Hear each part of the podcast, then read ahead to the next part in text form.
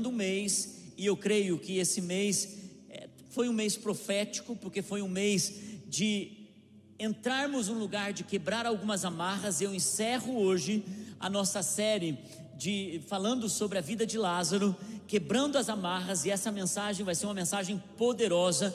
Talvez de todas as mensagens que eu preguei esse mês, essa vai ser a mensagem mais forte da série.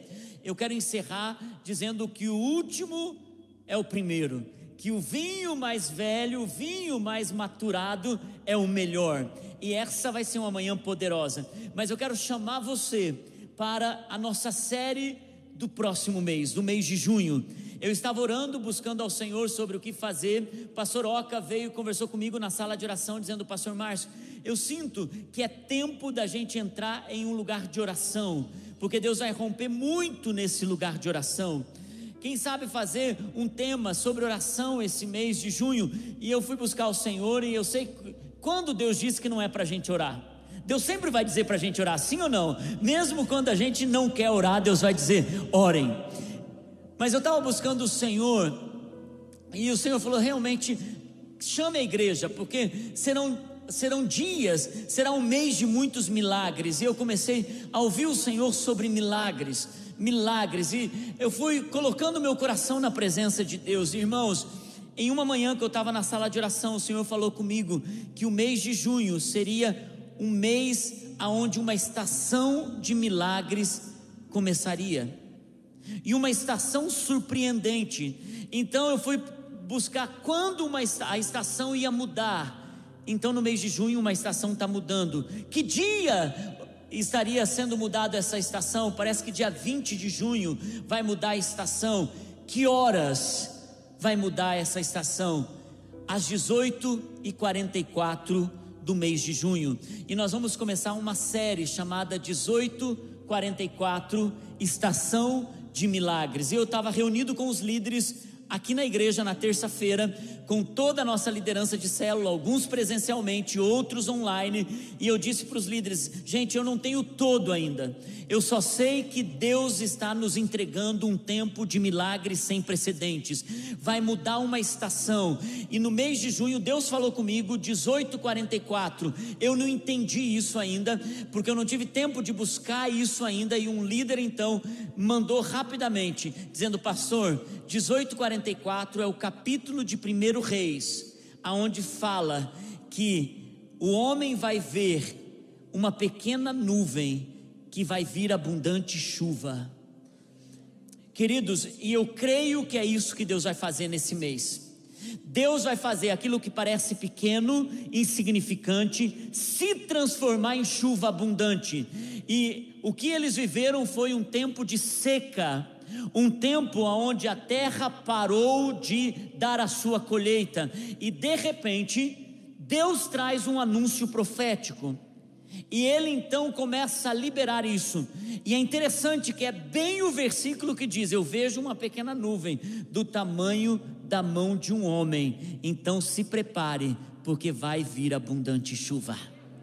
Então, a partir de domingo que vem, nós começamos uma nova série, mas essa semana, fique atento às nossas redes sociais, porque nós vamos dar alguns, algumas direções de oração, algumas direções de ajuntamento de oração na sala de oração para empresários, a respeito de cura, a respeito de família, e nós precisamos nos mover, ir e ver, ir e ver, e é o que eu vou pregar domingo que vem. É o que eu vou pregar domingo que vem, você não pode perder domingo que vem. Agora eu vou pedir a você que está em casa e você que está aqui, Pegue o seu celular agora, por gentileza. A maioria de vocês deve estar com o seu celular aí. E eu quero que você vá agora para o seu relógio e coloque para despertar todos os dias, às 18h44, todos os dias. Anote aí, de segunda a segunda, todos os dias, 18h44. Alguns de vocês são líderes, já fizeram isso e já estão orando às 18h44, porque você vai orar às 18h44 todos os dias, clamando por uma mudança de estação de milagres. Declarando, Senhor, é agora. Eu declaro sobre essa situação, eu profetizo sobre essa situação, eu libero sobre essa situação algo poderoso. Irmãos, se você não se mover para esse ambiente de milagres, você vai continuar vendo e não recebendo, buscando e não achando, batendo e não se abrindo. Há um mover e nós queremos seguir para esse mover. Domingo que vem nós começamos essa nova série. Amém? Eu termino agora a série Removendo as Amarras e o tema da mensagem de hoje é: e se o futuro não te esperasse? E se o teu futuro não te esperasse? Eu quero fazer duas perguntas nessa manhã. Para onde a vida está te levando? E para onde você está levando a sua vida? Eu vou de novo dar o tema dessa mensagem. E se o futuro não te esperasse? E a pergunta que eu quero que você saia nessa manhã: para onde a vida está me levando? E para onde eu estou levando a minha vida? Abra sua Bíblia em 2 Samuel, capítulo 9, versículo 1 em diante. Eu vou usar esse tema para compartilhar com vocês sobre a história de pés quebrados, de pernas quebradas. Segundo Samuel, capítulo 9, versículo 1 diz assim: Certa ocasião, Davi perguntou: Resta ainda alguém da família de Davi, de Saul, a quem eu possa mostrar lealdade por causa da minha amizade com Jonatas. Então chamaram Ziba. Eu vou ler aqui que eu já não tenho olhos para ler no meu celular, gente. Então vou ter que ler ali mesmo. Então chamaram Ziba, um dos servos de Saul, para apresentar-se a Davi. E o rei lhe perguntou: Você é Ziba? Sou teu servo, respondeu ele. Perguntou-lhe Davi: Resta ainda alguém da família de Saul a quem eu possa mostrar a lealdade de Deus? Respondeu Ziba: Ainda há um filho de Jonatas aleijado dos pés. Onde está ele? perguntou o rei. Ziba respondeu: Na casa de Maquir, filho de Amiel, em Lodebar. Então o rei Davi mandou trazê-lo de Lodebar. Quando Mefibosete, filho de Jonatas e neto de Saul, apareceu diante de Davi, prostrou-se com o rosto em terra. Mefibosete? perguntou Davi. Ele respondeu: Sim, sou teu servo. Não tenha medo, disse-lhe Davi, pois é certo que eu tratarei com bondade, por causa da minha amizade com Jonatas, seu pai. Vou devolver-lhe todas as terras que pertenciam a seu avô Saul, e você comerá sempre a minha mesa. E Mefibosete prostrou-se e disse: Quem é o teu servo para que te preocupes? E eu quero dar ênfase a isso. Com um cão morto como eu. Então o rei convocou Ziba e disse-lhe: devolvi ao neto de Saul, o seu senhor, tudo o que pertencia a ele e à família dele. Nós vemos aqui a mesma coisa que aconteceu com Lázaro, quando Jesus disse: Lázaro, venha para fora. Jesus pediu que tirassem as amarras da cabeça, do peito, das mãos e das pernas porque as pernas nos levam para o nosso futuro. Os nossos passos e para onde nós estamos indo nos leva para o nosso futuro. O futuro que está nos esperando. E é por isso que nós vemos Deus precisou usar pessoas para tirar as amarras de Lázaro, para libertar a Lázaro. Deus precisou usar Davi para curar Mefibosete. Olha o contexto de, Mefibosete. Aos cinco anos de idade, houve uma guerra. Seu avô e seu pai foram mortos nessa guerra.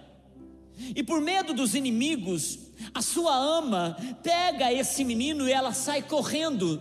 E então, na fuga, ela tropeça e ela cai, esse menino com a queda quebra suas pernas.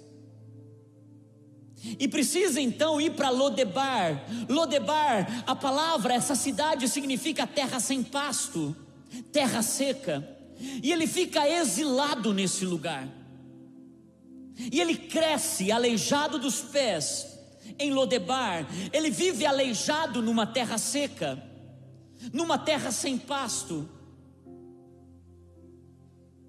Por conta de uma queda na jornada, por conta de uma queda que não era nem sua culpa. O seu destino é comprometido, a sua herança é comprometida, o seu futuro é comprometido. E muitas vezes, algo causou a nossa queda, um abuso sexual na infância, um abandono, uma rejeição, algo causou em nós uma queda, e nem sempre as quedas são total responsabilidade nossas. Algumas vezes uma queda pode ser ferida, dores que foram causados por pessoas que caminharam conosco. Alguém que te humilhou, alguém que te feriu, que te abandonou. Mefibosete viveu em exílio uma vida toda, sem sonhos, sem expectativas. Mas Davi se lembrou de Mefibosete. Tem alguém da família de Jonatas? Davi estava no melhor momento da sua vida. Seus inimigos estavam em paz com ele. Mas Davi se lembrou de Mefibosete. Isso é o evangelho, gente. Deus se lembra de nós, Deus vai atrás da gente, Deus não nos deixa ficar perdido numa terra sem exílio, Deus nunca esquece de quem nós somos, ainda que ninguém nos veja, Deus nunca esquece, ainda que seja falar sobre o futuro que está nos esperando. Hoje eu quero trazer uma luz sobre nossa identidade, porque ninguém pode ir para o seu futuro sem resgatar a sua identidade. Uma das coisas mais fortes nesse texto é o que os pés quebrados por conta de uma queda fez Mefibosete se enxergar como um cão morto como um cachorro sem dono, como um cão vira-lata. E é por isso que tudo tem a ver com nossa identidade. Ele não era um cão morto, mas ele se via como. Você não é o que as suas feridas dizem que você é, nem o que as marcas de uma história de vida nem o que os seus erros do passado querem determinar para onde você vai. Mefibosete estava numa marra de rejeição tão violenta. Seu destino estava amarrado, seus pés estavam quebrados numa marra de rejeição tão violenta. E existe uma coisa tão forte, queridos. Não é porque você foi rejeitado que você é um rejeitado, escute isso. Mas se você se vê como um rejeitado, você vai se comportar como um rejeitado. Não é porque você fracassou que você é um fracasso. Mas se você se vê como um fracassado, você vai atrair um ciclo de fracasso na sua vida. Não é porque alguém te usou algumas vezes na vida, é que você é vítima. Mas se você age como uma vítima, você vai viver se vitimizando a vida toda. Não é porque alguém te criticou que você vai viver como um perdedor. Porque você não é um ponto na tua jornada, uma queda na tua jornada. Se alguém disse que você é uma má pessoa, e você decide viver como essa má pessoa, é por isso que Davi chama Mefibosete para sentar à sua mesa.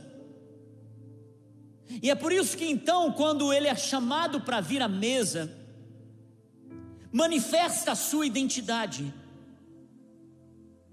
É por isso que quando ele é chamado para viver algo maior, para experimentar algo grande, para restaurar o que foi quebrado, para tirar ele daquela queda, então a identidade manifesta. Na maioria das vezes nós somos desse jeito.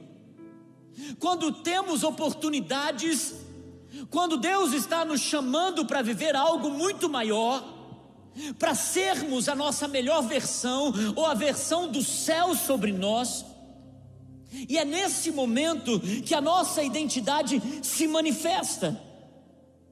Davi queria restaurar a identidade de Mefibosete. E Davi insiste no convite.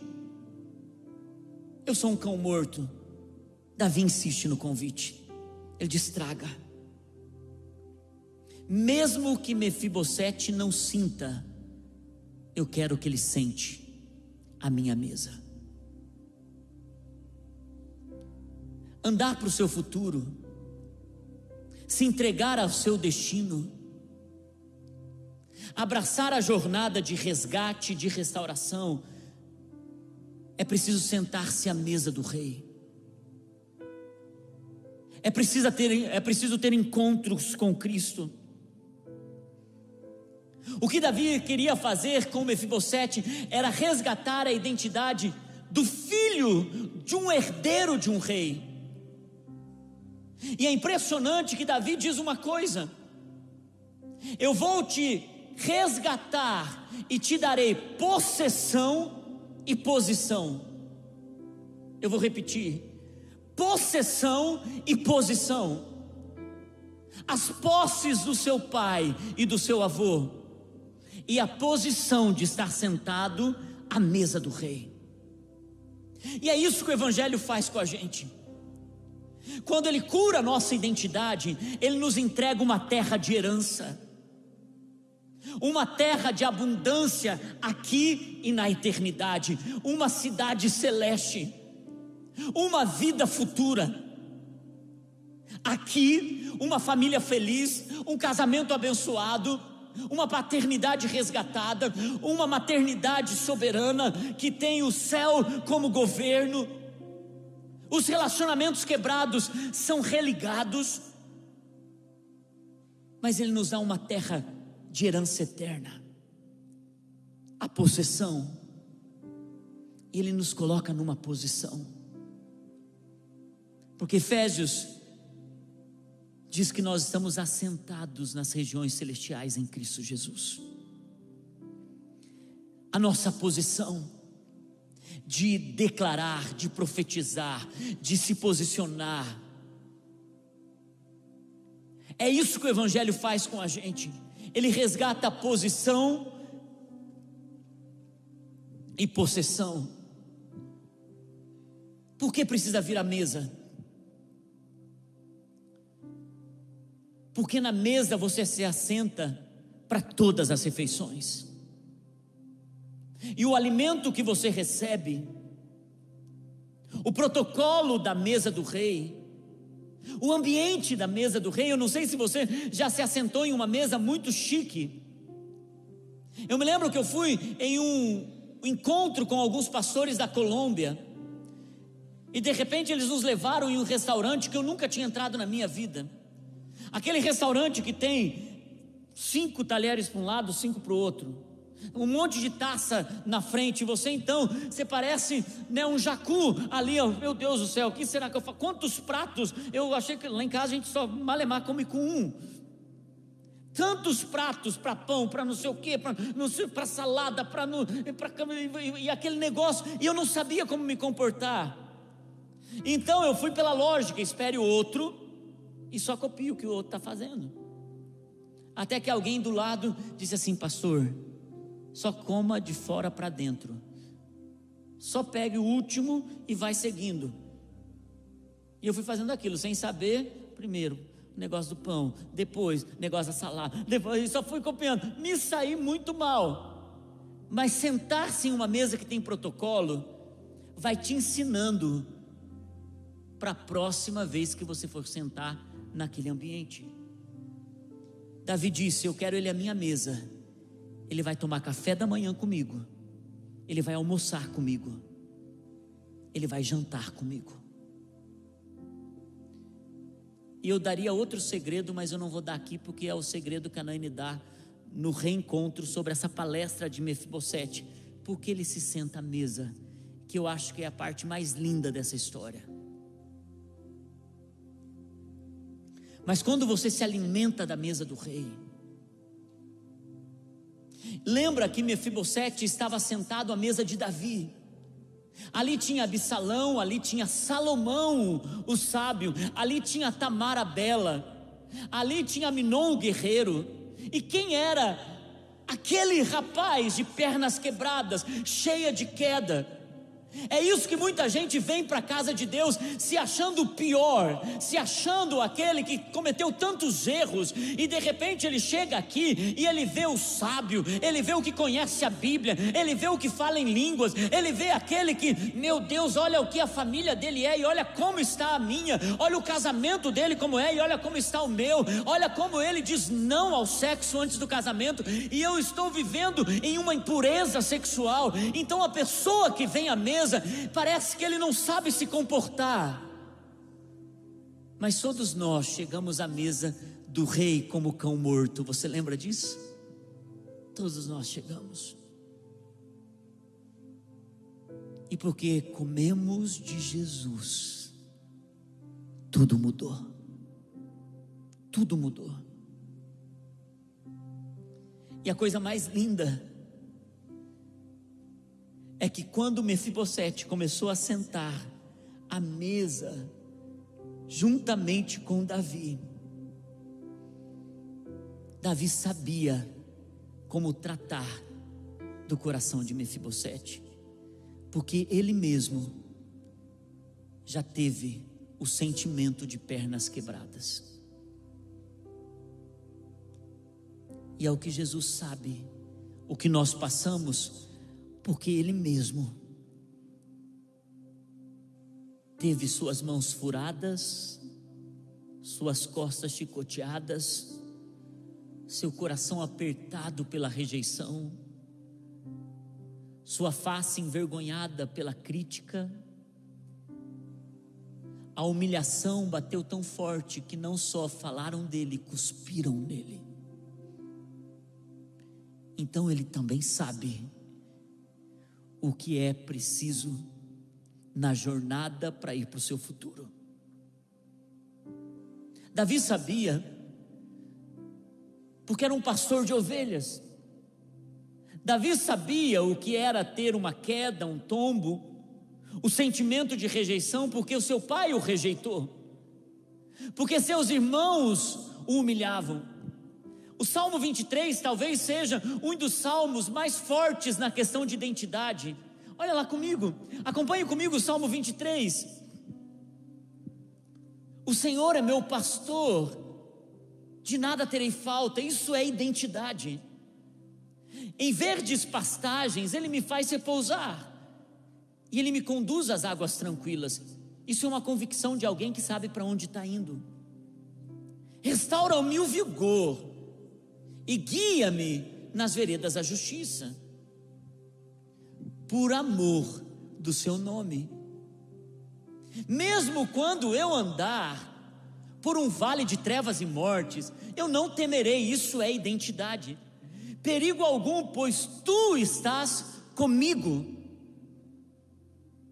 A tua vara e o teu cajado me protegem, a tua disciplina, as questões que eu tenho que enfrentar, os desafios, os nãos, não me destroem, porque eu sei que o Senhor é meu pastor. E agora vem o que ele age com Mefibosete.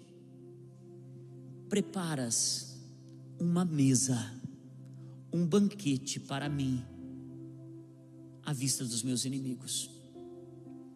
Sabe quais eram os principais inimigos de Davi? a rejeição, aceitação, o abandono, a orfandade. Se você acha que os seus maiores inimigos estão com uma metralhadora na mão, os maiores inimigos que você precisa se assentar na mesa para vencê-los são os inimigos que estão dentro de você. São os inimigos que dizem: você não é amado, você não é aceito, você não tem lugar aqui. Você não percebeu que você nunca consegue cumprir o seu propósito, que sempre você está caindo? E é por isso que Davi sabia o que era lutar com isso, gente. Então Davi faz o que? Ele diz: Senhor, preparas uma mesa diante dos meus inimigos. Tu me honras, e foi isso que ele fez com Mefibosete. Ele colocou Mefibosete sentado àquela mesa, e ele honrou Mefibosete na frente de Salomão, na frente de Aminon, na frente de Absalão, na frente da linda Tamar. Ele honrou, e ele ungiu a cabeça de Mefibosete com óleo, porque foi isso que Deus fez com ele, e é por isso que eu não acredito que alguém que se assenta à mesa do rei, que alguém que encontra o evangelho, pode ser um crítico do outro pode ser um julgador do outro, pode se achar mais santo que o outro, pode se achar melhor do que o outro, porque quando você se assenta na mesa do rei e você recebe honra, que você recebe o óleo, você então coloca o que tem as pernas quebradas, aquele que tem queda, você coloca a mesa e você diz: a restauração para você, porque o rei também me fez se assentar nessa mesa. O evangelho que te alcançou, a graça que te alcançou, precisa alcançar outros. Lázaro, vem para fora, desamarre os pés. Se assente na mesa, mas chame outros para se assentar à mesa. Libere honra Davi disse: Deus me fez o cálice transbordar. Era isso que ele estava fazendo com Mefibosete, dizendo: Mefibosete, você é como meus filhos. E essa expressão no original quer dizer igual, semelhante. Ainda que na, na tradução diz assim, ele se assentou como se fosse um dos filhos do rei. Mas o original diz: ele se assentou igual os filhos do rei. Porque quando o sangue de Jesus te alcança, você se torna igual, semelhante a Jesus. Então, versículo 6. Porque eu sei, isso é identidade, que a bondade e a fidelidade me acompanharão todos os dias da minha vida. E eu voltarei à casa do Senhor enquanto eu viver. Eu quero dar para vocês nessa manhã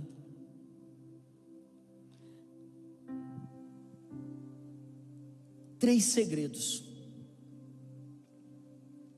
para que você possa se sentar mesmo quando você não sente nas suas emoções. E na nossa língua faz até um trocadilho. Mesmo sem sentir, sente a mesa. E é por isso, irmãos, que nós encontramos aqui em Apocalipse capítulo 3, versículo 20 e 21, Jesus nos chamando para esse lugar da salvação. Ele diz: Eis que estou à porta e bato. Se alguém ouvir a minha voz e abrir a porta, entrarei para cear, precisa sentar. Eu sentarei com ele, eu comerei com ele e Ele comigo. A primeira coisa que nós fazemos nós deixamos Jesus entrar e sentar conosco na bagunça da nossa vida. A primeira coisa que nós fazemos é permitir que Ele abra a porta do seu coração, entre e sente a mesa, ainda que esteja bagunçado. Mas no versículo 21 ele diz: Se você deixar eu sentar com você, você vai se assentar comigo. Ao vencedor, darei o direito de sentar-se comigo em meu trono. Assim também como eu venci e sentei-me com meu Pai em seu trono. Sentamos com Jesus para depois vencermos e Jesus nos dar o seu trono para a gente sentar-se com Ele. Eu quero te dar três atitudes, posicionamentos, para que você possa, ao avaliar toda essa série que nós pregamos, desde fortalezas mentais, emoções ao vento, sobre as nossas mãos, que pregamos semana passada, e essa última mensagem, e se o seu futuro não te esperasse? A primeira delas é uma posição para vencer o fracasso, diga comigo, vencer o fracasso. Qual era o defeito que estava gerando algo na identidade de Mefibosete? O defeito das pernas. O defeito das pernas era um sinal de fracasso em Mefibosete. Ele não sentia parte da família do rei. Ele não sentia-se pronto para comer a mesa do rei se comportar como filho do rei. Ele não sabia como agir no protocolo da mesa do rei. E é por isso que muitas pessoas, por conta do fracasso, elas não entram na sua posição e muito menos tomam a sua possessão. Porque o fracasso, gente, nos impede de, de sentirmos aceitos na mesa e desfrutar da bondade do Rei. Eu conheço muitas pessoas que se sentem tão fracassadas por uma, uma queda, que ainda que existam promessas, ainda que existam liberações proféticas, ainda que exista gente dizendo: ei, você é bom nisso. Ela até recebe aquilo na hora, mas depois ela sai dali e ela diz: Não, eu não sou tudo isso. Quantas pessoas vocês conhecem que poderiam estar muito além do que estão hoje, vivendo uma vida muito melhor, sendo uma pessoa muito melhor do que elas estão hoje, e elas não estão vivendo a plenitude do que elas realmente têm? Cheio de talentos, de dons, está aquém do seu propósito. E talvez você esteja lutando com isso porque talvez a tua queda, que nem foi culpa tua, ativou um chip na sua identidade, te impedindo de correr para o seu destino. Mas eu ouso dizer nessa manhã, nesse dia, para você, que o Espírito Santo está começando uma obra poderosa dentro de você para manifestar aquilo que Ele te chamou para ser. A segunda coisa, vença a comparação. Eu fico imaginando que é uma pessoa assentada à mesa. Porque, sinceramente, quando eu sentei àquela mesa, eu pensei, eu nunca sentei numa mesa dessa. Precisei chegar aos 30 anos para me assentar a uma mesa dessa. E as pessoas lidando com a situação como se fosse algo tão normal. A comparação é algo tão violento, porque Mefibosete se assentou na frente de Salomão. Absalão ele era tão bonito que a Bíblia diz que não havia na época dele homem tão belo quanto ele. Então você imagina alguém que vem de Lodebar, do exílio, alguém que vem de uma terra seca, e agora está pronto para viver uma vida em abundância, e de repente a pessoa, ela chega, e ela não sabe se comportar na bênção, diz que o governo do Rio tirou algumas famílias da favela e eles colocaram em alguns prédios.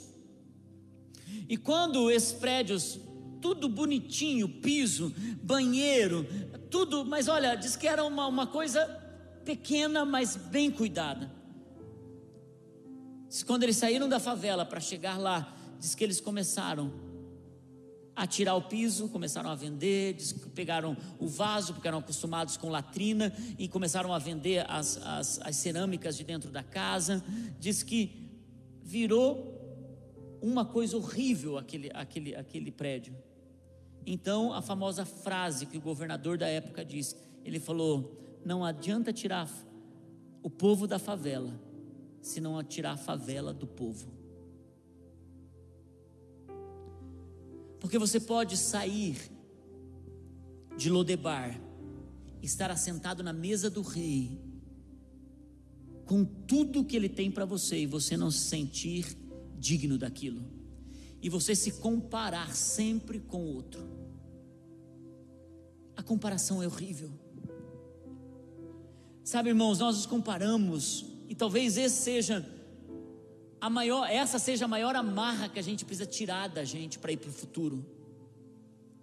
Porque muita gente está se comparando com os outros, com o que o outro tem, com a vida do outro, com o processo do outro. Nós somos diferentes.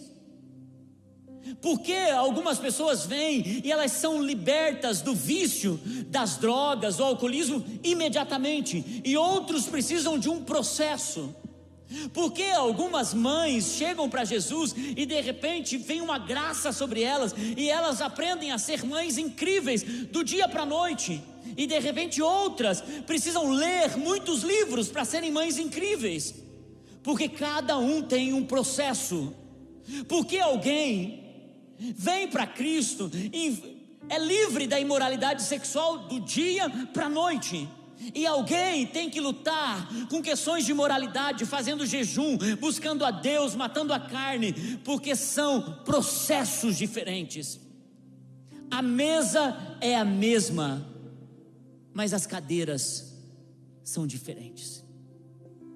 A mesa é do rei, mas a cadeira de Salomão é de Salomão, de Tamar é de Tamar, de Mefibosete é de Mefibosete.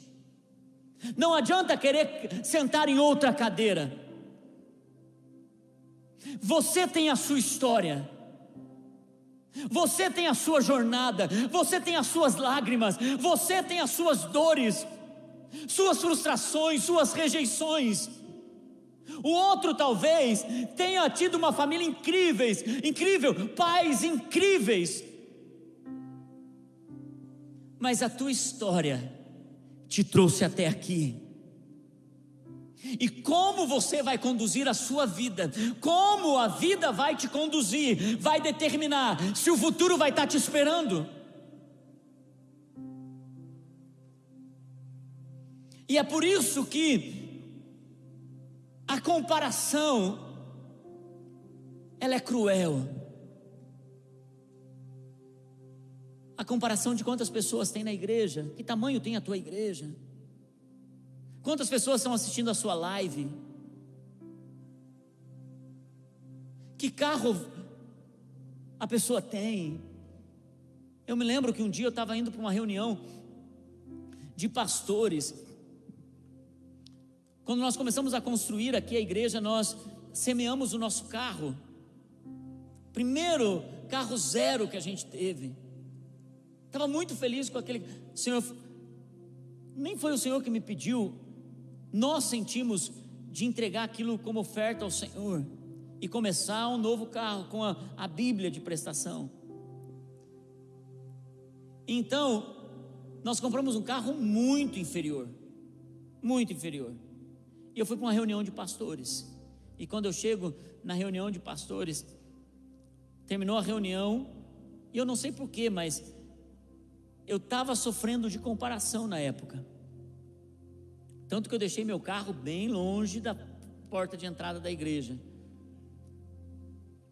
E eu dei um jeito de sair um pouquinho antes, de repente alguns pastores vieram atrás. E eu ouvi eles falando: Não posso acreditar que aquele é o carro do pastor da vida plena. Uma igreja daquele tamanho com um carrinho desse. Gente, na hora entrou algo no meu coração, tipo, é mesmo, uma igreja desse tamanho. Porque a comparação ativa uma identidade falsa em você. Porque você precisa provar com coisas quem você é na essência. Quando você precisar provar com coisas externas, carro, roupa, casa, status, quem você é na tua essência, tua identidade ainda está na queda e habitando em Lodebar. E sabe o que é tremendo? É que sempre tem um Davi na vida da gente. Às vezes é o pastor no culto de domingo. Porque eu não sei quantos de vocês, mas eu vou em alguns cultos que eu digo assim: meu Deus, podia mandar todo mundo embora, que aquela mensagem era só para mim. Eu chego em casa e eu compartilho isso com a Naine, porque se há alguém que eu desvendo o meu coração e as essências da maldade do meu coração é minha esposa. E eu falo: olha, aconteceu isso, contei a história. Ela diz assim: você é o carro que você tem, ou você é o que Deus chamou você para ser? Eu disse: não, mas veja, como um pastor, eu preciso ter mais, porque eu envergonho a igreja. Falou: ninguém envergonha a igreja de Cristo, porque Cristo é o dono da igreja. Enquanto você não tratar isso, Deus nunca vai poder dar, porque até a bênção dele precisa ter estrutura para ser retida. A comparação impede a gente de desfrutar da mesa do rei.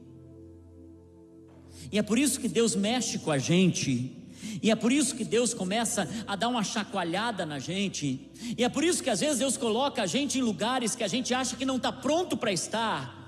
É por isso que Deus então coloca a gente sentado em, em lugares, em ambientes, vivendo coisas. Diz assim: Eu nunca esperava isso, e de repente você precisa, como o apóstolo Paulo disse: Eu preciso e eu sou contente em ter tudo e em ter nada, em viver bem, viver mal, em comer do bom e do melhor e ter falta, mas eu sei quem eu sou, e eu sei quem Cristo é para mim.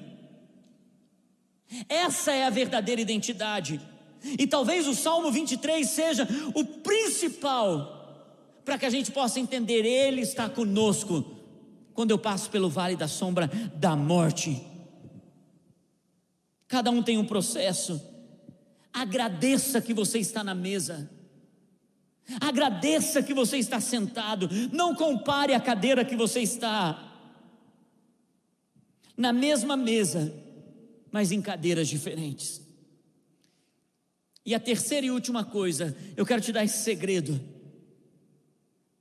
O inimigo vai usar as suas estratégias e ele vai mudar as estratégias para que você volte com a identidade da tua queda. Talvez essa seja a coisa mais importante para você discernir a tua caminhada. O primeiro inimigo que Mefibosete precisou vencer foi a, a depressão. A depressão de querer e não ter, de ter uma história de neto de Saul e viver numa situação degradante. A segunda coisa, e inimigo que Mefibosete precisou vencer foi a sua identidade incorreta. Foi isso que ele precisou vencer. Até que chega Davi e liberta ele daquela posição de depressão e de identidade incorreta. E é isso que Jesus fez. Irmãos, Jesus já te libertou. Jesus já disse: venha para fora. Jesus já disse: tirem as amarras. Jesus já disse. E por anos ele venceu isso. Por anos, Mefibosete. Não, agora eu estou sentado à mesa do rei. Prova a história ele tinha identidade. Anos depois, algo acontece. O inimigo muda de estratégia.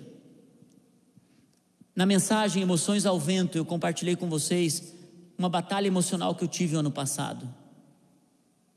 E quando eu estava preparando essa mensagem,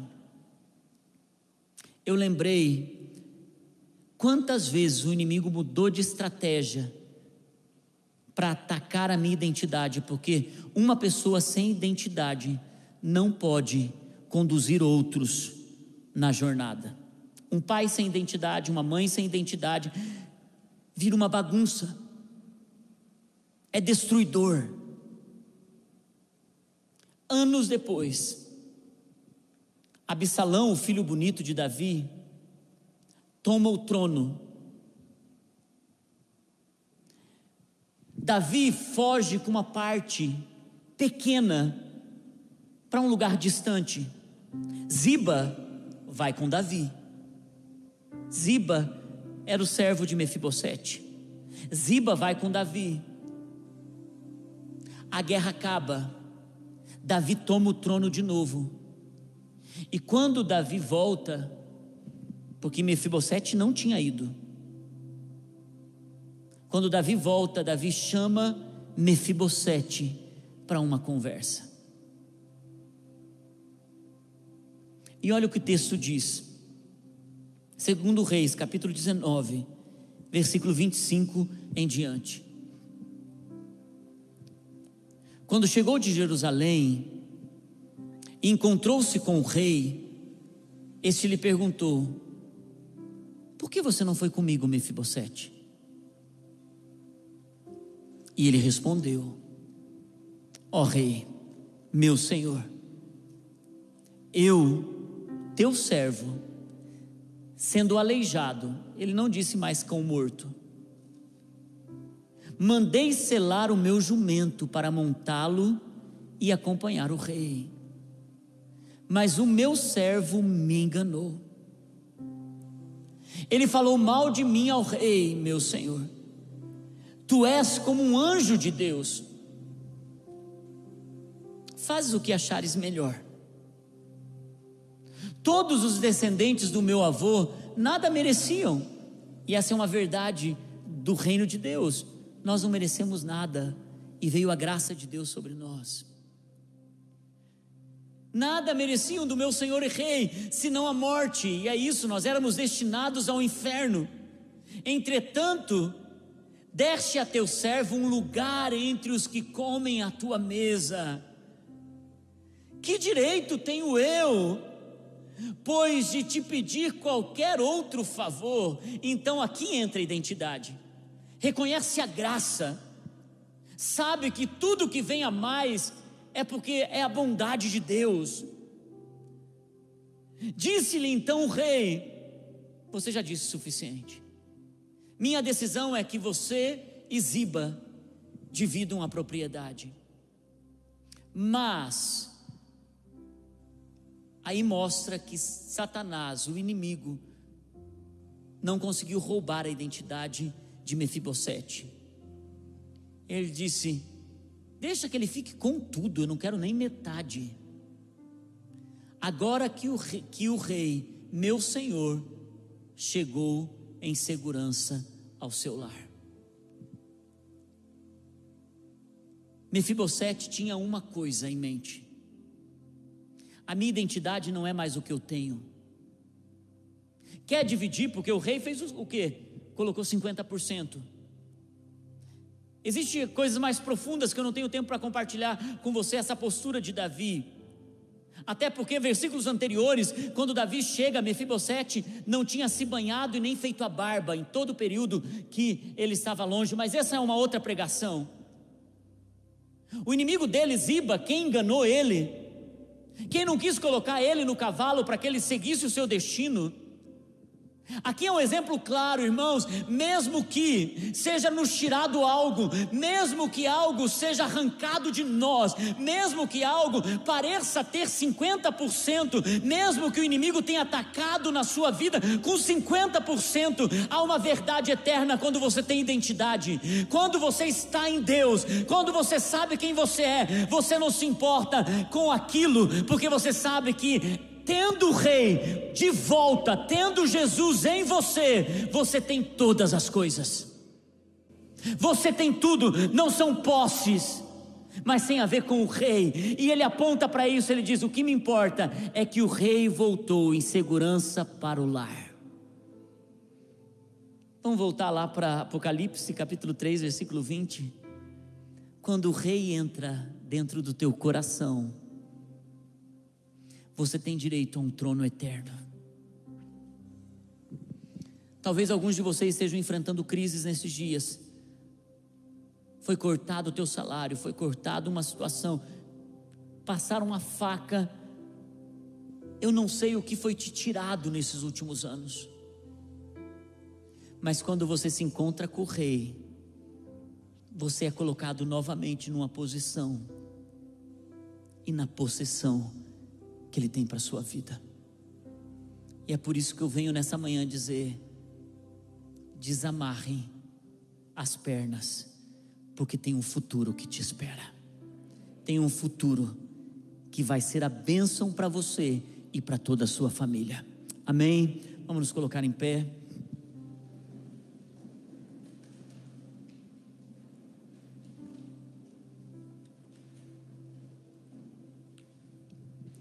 Abra tuas mãos.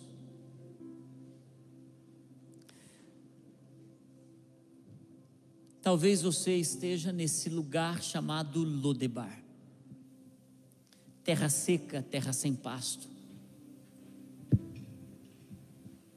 Talvez a queda que você teve não foi por tua responsabilidade, talvez foi. Talvez começou com uma queda pela responsabilidade de alguém, talvez pela rejeição, mas depois você fez as suas próprias quedas. Tem um ditado que a gente usa dizendo assim: Você quebrou minhas pernas. Mas eu conheço muita gente que está quebrando as suas próprias pernas. E a coisa mais linda é que o chamado de Deus nos vai chamar na terra seca que nos encontramos. Ele está indo a você agora, dizendo: Você tem lugar à minha mesa, coma da minha palavra, coma de mim. E na presença dos seus inimigos, a rejeição, a frustração, o fracasso, a comparação, a crítica, o abuso, a depressão, o luto. Coma diante dos seus inimigos a minha palavra. Se assente diante dos seus inimigos e diga: Eu tenho comida à mesa. E a minha identidade é que a bondade e a fidelidade do Senhor me acompanharão todos os dias da minha vida. Queridos, nessa manhã, há muita libertação de Jesus nessa manhã, muita, muita libertação. Eu sinto a palavra como espada arrancando dos seus pés as faixas. Eu sinto agora a palavra de Deus cortando essas amarras cortando, receba, porque você recebeu a palavra de Deus nessa manhã. Você recebeu a palavra do Senhor nessa manhã, por isso agora use a espada do Espírito e corte essas amarras da sua vida, do seu coração, da sua mente agora, em nome de Jesus. Em nome de Jesus. De Jesus, agora você tem uma caminhada. Se o futuro está te esperando, é tempo de correr para Ele. Corre para Ele. Ministros do Evangelho, profissionais que serão uma bênção, pais e mães incríveis, jovens santos. Há um caminho, há uma história. Por isso, seja livre agora, em nome de Jesus, em nome de Jesus, em nome de Jesus. Você que está em casa, receba agora a espada do Espírito. Enquanto nós vamos adorar, porque adoração é uma arma de guerra, adoração é uma arma poderosa de guerra. Enquanto nós vamos adorar, o Senhor vai te libertar haverá libertação aqui em casa e para as pessoas que estarão assistindo em outro momento. Libertação, a poder de Deus, a poder de Deus.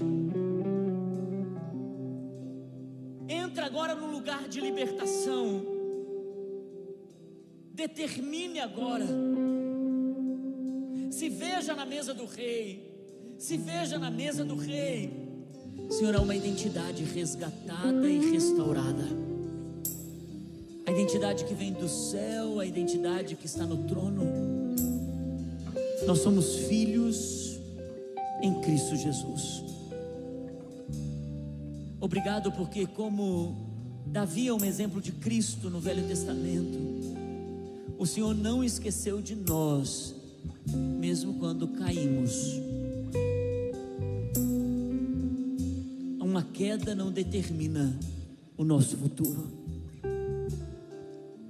Senhor, eu oro para que as mentiras do inimigo, que tem por anos perpetuado a alma e o coração e tem colocado eles no exílio e numa terra seca, que ao findar esse mês, libertação venha, para que eles possam entrar numa estação de milagres, numa estação de abundância, em nome de Jesus, em nome de Jesus, em nome de Jesus. Se você quer diz amém, amém, amém, amém, amém, eu recebo. Amém, amém, amém, amém. Amém, amém, amém.